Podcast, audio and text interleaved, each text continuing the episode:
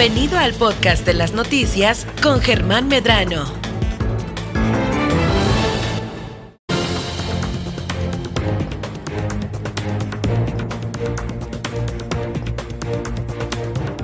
Bueno, pues ya estamos de vuelta con más y como todas las semanas nos acompaña Valerie Vélez en un tema importante, el cómo no caer con las estafas digitales y también traemos estadísticas con eh, los encargados de la División Cibernética de la Procuraduría General de Justicia del Estado. Primeramente, Valerie, ¿cómo estás? Bienvenida de nueva cuenta aquí a Milet Noticias. Muy buenas tardes, muy buenos días, muy, muchos, muchos saludos a todos los radioescuchas de Milet Noticias.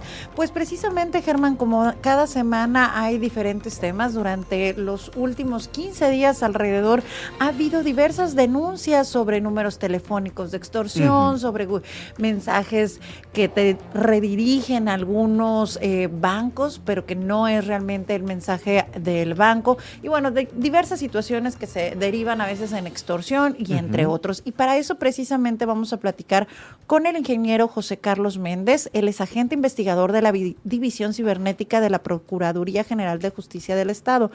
Muy buenas tardes, ingeniero. A ver, en Baja California Sur de repente nos asustamos mucho y como, como bien dicen, este, corren las cosas tan rápido en nuestro estado, entre mensaje, entre WhatsApp y nos lo compartimos y de repente se vuelve como un, susto masivo. ¿Qué es lo que más comúnmente reportan eh, con ustedes en la división cibernética? Hola, buenas tardes. Este, gracias por la invitación. Eh, el, número uno aquí lo que ha habido eh, últimamente son los delitos este, financieros, los préstamos con aplicaciones. En, en, el App Store básicamente son este, aplicaciones que te prestan en base a instalan una aplicación en tu dispositivo y lleva una serie de pasos donde ellos te van evaluando para así darte una pequeña cantidad de préstamo. Pero eh, estos préstamos van más allá. Eh, en la instalación de la aplicación lo que sucede básicamente es robarte la información y este... Básicamente aquí lo que cometen el delito es la cobranza extrajudicial. Muchas de las veces, aparte de robarte tu información, este, eh, estos te terminan cobrando más de lo que te terminan prestando. Entonces es lo que es la cobranza extrajudicial, el número uno. Está la extorsión este, telefónica. Ya, ahorita últimamente lo hacen por WhatsApp, pero ya es más común por el teléfono funciona cuando es por WhatsApp? Porque de repente pudiéramos auxiliar a estas personas que nos estén escuchando, eh, ¿qué no hacer? O sea, ¿qué tipo de extorsión se da por WhatsApp, por ejemplo? Ok, principalmente por WhatsApp, estas personas te estudian. Eh, básicamente si tienen información esencial para iniciar la extorsión, que es tu nombre, eh, básicamente roban fotografías de tus perfiles de Facebook, de tus redes sociales o las obtienen de alguna manera ilegal ellos ya tienen información previa de ti para iniciar la extorsión. En WhatsApp te extorsionan, ponen tu foto, este, ya sea eh, un mensaje eh, intimidante donde dicen que te van a este, básicamente divulgar información tuya o, estarte molestando en tus redes sociales. Eh, básicamente la psicología, la psicología de ellos es hacerte ver que tienen el control de ti con la información. Otro también caso ha sido de que hay comandos este, armados eh, vigilándote y si no pagas cierta cantidad y te dan calles, señas de todo de tu domicilio y como ellos tienen información tuya, las personas entran en pánico y terminan. No, y finalmente ya con que tengan un domicilio que hayan logrado obtener, ya con Google Maps pueden dar algunas otras referencias, ¿no? Exactamente. Eh, en la red hay mucha información de nosotros. Es muy importante a veces también nosotros investigarnos qué tanta información nosotros aportamos que está libre. Eh, es una de las recomendaciones que yo les doy mucho a las personas en las pláticas que doy. Ustedes mismos búsquense en la nube qué tanta información ustedes sueltan. Y muchas de las veces las personas se sorprenden ¿eh? de toda la información que hay en la red y que terminamos nosotros mismos proporcionando en las redes sociales. De páginas y cuentas que fuimos abriendo con el tiempo y que no nos recordamos y que está ahí la información. También eh, recuerdo que hace poco hacían eh, estos llamados de extorsión que te llamaban de números telefónicos. ¿Sigue presentándose este tipo de situaciones? Sí, sí se sigue presentando. Desgraciadamente hay gente que sí sigue cayendo en eso, pero ya la mayoría ya, ya está consciente de que son personas de otros, ya saben que son personas de reclusorios por el tipo de número que te llaman. Ah, ya ahorita lo que están haciendo, como es muy fácil adquirir un número telefónico aquí del estado, básicamente los compras en un Oxxo, este, en cualquier tiendita los compras te llaman hasta de ladas de aquí del estado. Entonces, este, la mayoría de la gente ya los conoce, pero sí hay poca gente que sí sigue cayendo. Disminuyó, obviamente, pero sí hay gente que sí, sí entra en pánico y sí va y pone denuncias sobre este tipo de delitos. Y básicamente hablan también para reportar los números, básicamente. Cuando son esos, ¿cuál sería la recomendación cuando es el tipo de extorsión telefónica? Eh, básicamente es no guardar, si, si, te mandan un mensaje o te llaman un número, es capturar los números, principalmente no, no tener interacción con ellos, este, porque he sabido de que son personas de otros estados, no ha habido ningún reporte de ninguna persona que ha sido este, lesionada o levantada en este tipo de casos, o sea, no ha habido ningún reporte porque son personas de, de otros estados que que aprovechan difícilmente van a venir hasta acá a pagar un boleto de avión para ir por una persona que le están cobrando cinco mil pesos, o sea, ni lo que les va a costar el viaje, básicamente. Entonces, es no tener interacción con ellos, reportar los números y básicamente bloquear estos números, porque si tienes más interacción con ellos, ellos psicológicamente te están sacando la información. Es lo, eh, también lo que les recomendamos a las personas. Muchas de las veces la información eh, con la misma esta extorsión, ellos mismos te van eh, sacando la información. Recuerda, cuando te marcan, este, está fulanito, ¿con quién quiere hablar? Principalmente. Entonces, ellos básicamente lo que quieren, tienen una buena, un buen diálogo para sacarte la información en la misma extorsión. Entonces, es no tener interacción con ellos. Es el clásico, ¿no? De, es que mi tía que vive en Estados Unidos o en Tijuana y quiere hablar contigo, bueno, ¿y qué tía, no? ¿Y dónde vive? Eh, ah, ¿Cuáles son los otros tipos de extorsiones que se presentan o casos que hayan reportado con frecuencia aquí en Baja California Sur? básicamente ha sido extorsiones telefónicas, este, fraudes este, financieros, pero básicamente también ha sido engaños, este, eh, el que comentabas básicamente, eh, también ese es el tercero, el básicamente obtienen información tuya de como tú comentas de que te van a mandar algún paquete o que te van a hacer algún envío y básicamente es el que, se posiciona en tercer lugar, básicamente eh, es, extorsión eh, hablando de financiero. Ellos, como tú mencionabas, ya a lo mejor si tienen información tuya de algún familiar y básicamente los familiares confiados depositan para hacer el envío ese y resulta que los familiares ni en cuenta. Básicamente también ha habido extorsiones, eh, últimamente se, ha estado dando el robo de cuentas de WhatsApp. Ya cuando obtienen tus cuentas de WhatsApp, extorsionan haciéndose pasar, es el robo de identidad. Básicamente se hacen pasar por ti y piden dinero. ¿Sabes qué? Me quedé tirado en tal lugar, necesito dinero, ayúdame, este, yo te los deposito, pues no eres tú, es, es en el lapso que te robaron tu cuenta de WhatsApp básicamente es pedir dinero a todos tus contactos. Entonces es uno también de las modalidades que se ¿Qué tanto se reporta este tipo de situaciones de robas de cuenta de WhatsApp en el estado? Este es em, empezando el año fue elevado, fueron muchos, este por mes arriba de cinco o seis cuentas de WhatsApp.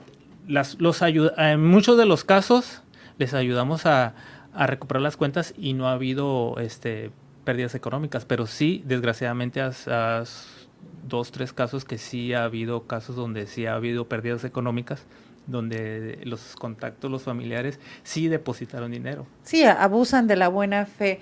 Eh, en estas situaciones, ¿qué podemos hacer? ¿Dónde podemos reportar? Porque quienes nos escuchan de repente pues están en cualquier parte del estado y no saben qué hacer o qué número pudieran ellos consultar para asesorarlos. ¿Ustedes tienen este servicio de asesorías? Sí, mira, nosotros en la unidad eh, cibernética de la Procuraduría lo que hacemos es eh, orientarlos y canalizarlos con un ministerio público en el caso de que hayan sido este, de víctimas de, estos delitos. Básicamente nosotros, por ejemplo, en la página de Facebook de División Cibernética, así eh, tenemos por el medio de Messenger, nos pueden escribir, nos pueden marcar al teléfono 612-165-5280. A ese número también nos pueden eh, marcar pues para eh, solicitarnos información, orientación y obviamente pues también los podemos ayudar a canalizarlos. Recordándoles, nosotros no somos Ministerio Público, pero sí los ayudamos a canalizarlos con un Ministerio Público. En la página de División Cibernética este, hay también mucha información, banners de los delitos números de extorsión, este, algunas sugerencias para que no sean víctimas de delitos y también tenemos un correo que es cibernética arroba pgjebcs.gov.mx donde también nos pueden escribir pues para solicitarnos información. Entonces se pueden acercar con nosotros para que los orientemos, les demos información. Muchas de las veces las personas no saben, este, son víctimas, no saben qué hacer y este, muchas de las veces ellos terminan borrando las mismas evidencias que les van a servir posteriormente para pues para levantar su denuncia. Entonces sí es muy importante que se acerquen con nosotros. ¿Qué no tendrían que borrar, por ejemplo? Por ejemplo, cuando te están extorsionando por un medio electrónico, algún mensaje, alguna publicación, tienden a, borrar estos mensajes o a, a, poner en valores de fábrica el, dispositivo. Entran en pánico y borran todo. Entonces, o los mismos cierran sus cuentas, si es por, por Facebook, cierran sus cuentas este, o muchas de las veces si hacen depósitos no guardan los comprobantes. Esos te pueden servir para pruebas posteriormente para poner tu denuncia. Entonces, si tú te acudes a la Procuraduría y no tienes herramientas, sí puedes levantar tu denuncia, pero el borrar todas estas evidencias, este, estás entorpeciendo el cómo ellos le investigarían el delito. Entonces, si no tienes herramientas de cómo comprobar el delito, depósitos, entonces se dificulta aún más. Entonces, e, ese es el problema a veces cuando las personas entran en pánico y empiezan a, a eliminar todas las evidencias. Y aquí nos pasa mucho, Germán de repente también ha mencionado casos donde la gente habla aquí a mi led, dice, bueno, es que me robaron mi WhatsApp, o qué podemos hacer, o cómo recuperar. Esto es una situación que lamentablemente se da con mayor frecuencia. ¿Qué consejos o cómo resumirías los consejos que podemos darle al auditorio para prevenir sobre todo eh, el poder caer en este tipo de hechos? Eh, principalmente el robo de WhatsApp se está ocurriendo con una telefonía, este, la principal, la que más se utiliza aquí por medio del buzón. Eh, desgraciadamente son vulnerabilidades que hay en las mismas plataformas. Si no utilizas el buzón, eliminarlo, este, desactivar ese servicio y la principal, configurar la verificación de dos pasos. Mm. Esa verificación de dos pasos todas las plataformas la utilizan cualquier sistema digital tiene en, la seguridad, en la configuración, seguridad, verificación de dos pasos. Básicamente esa es una segunda autentificación que te protege tu, plataforma. Entonces, configurar esa verificación de dos pasos, deshabilitar el buzón. Si te mandan mensajes algún desconocido, no dar clic en ningún link básicamente este también este esa es otra de las recomendaciones. La verificación de los pasos lo que hace básicamente si te quieren intentar robar tu cuenta simplemente nomás vuelves a meter el pin y ya la recuperas. Ellos no van a poder obtenerla porque tiene esa doble autentificación. Es principalmente eso y la mayoría el 99% de las personas que han sido no tienen la verificación de los pasos. Entonces posteriormente después de esto ponen la verificación y ya no, no ha habido ninguna persona que tenga la verificación de pasos que sea víctima de este delito, porque esa herramienta es, es muy importante que la tengan configurada.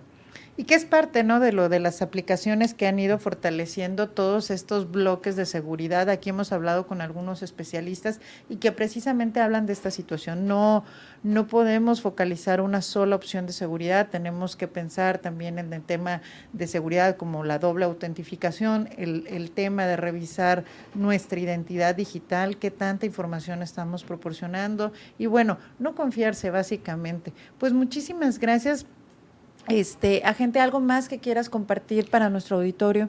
Bueno, eh, una de, las recomendaciones principales es eh, las tendencias a partir de la pandemia, nuestros consumos, nuestras formas de comunicación han sido por los medios digitales.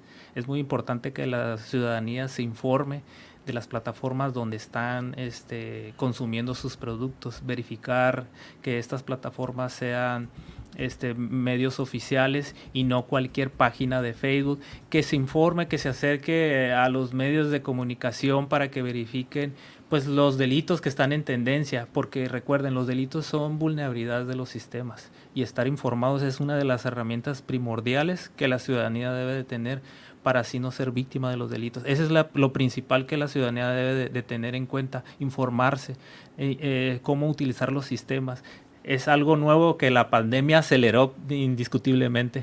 Muchísimas gracias. Los invitamos en arroba Vélez en Twitter. Ya compartí la página de la Policía Cibernética y pongan mucha atención. Como siempre les decimos, el mayor consejo es sea un poquito desconfiado, pero también vamos educándonos cada uno de nosotros y nosotras para fortalecer y evitar este tipo de delitos y además nos sirve de seguridad y seguridad para toda nuestra familia.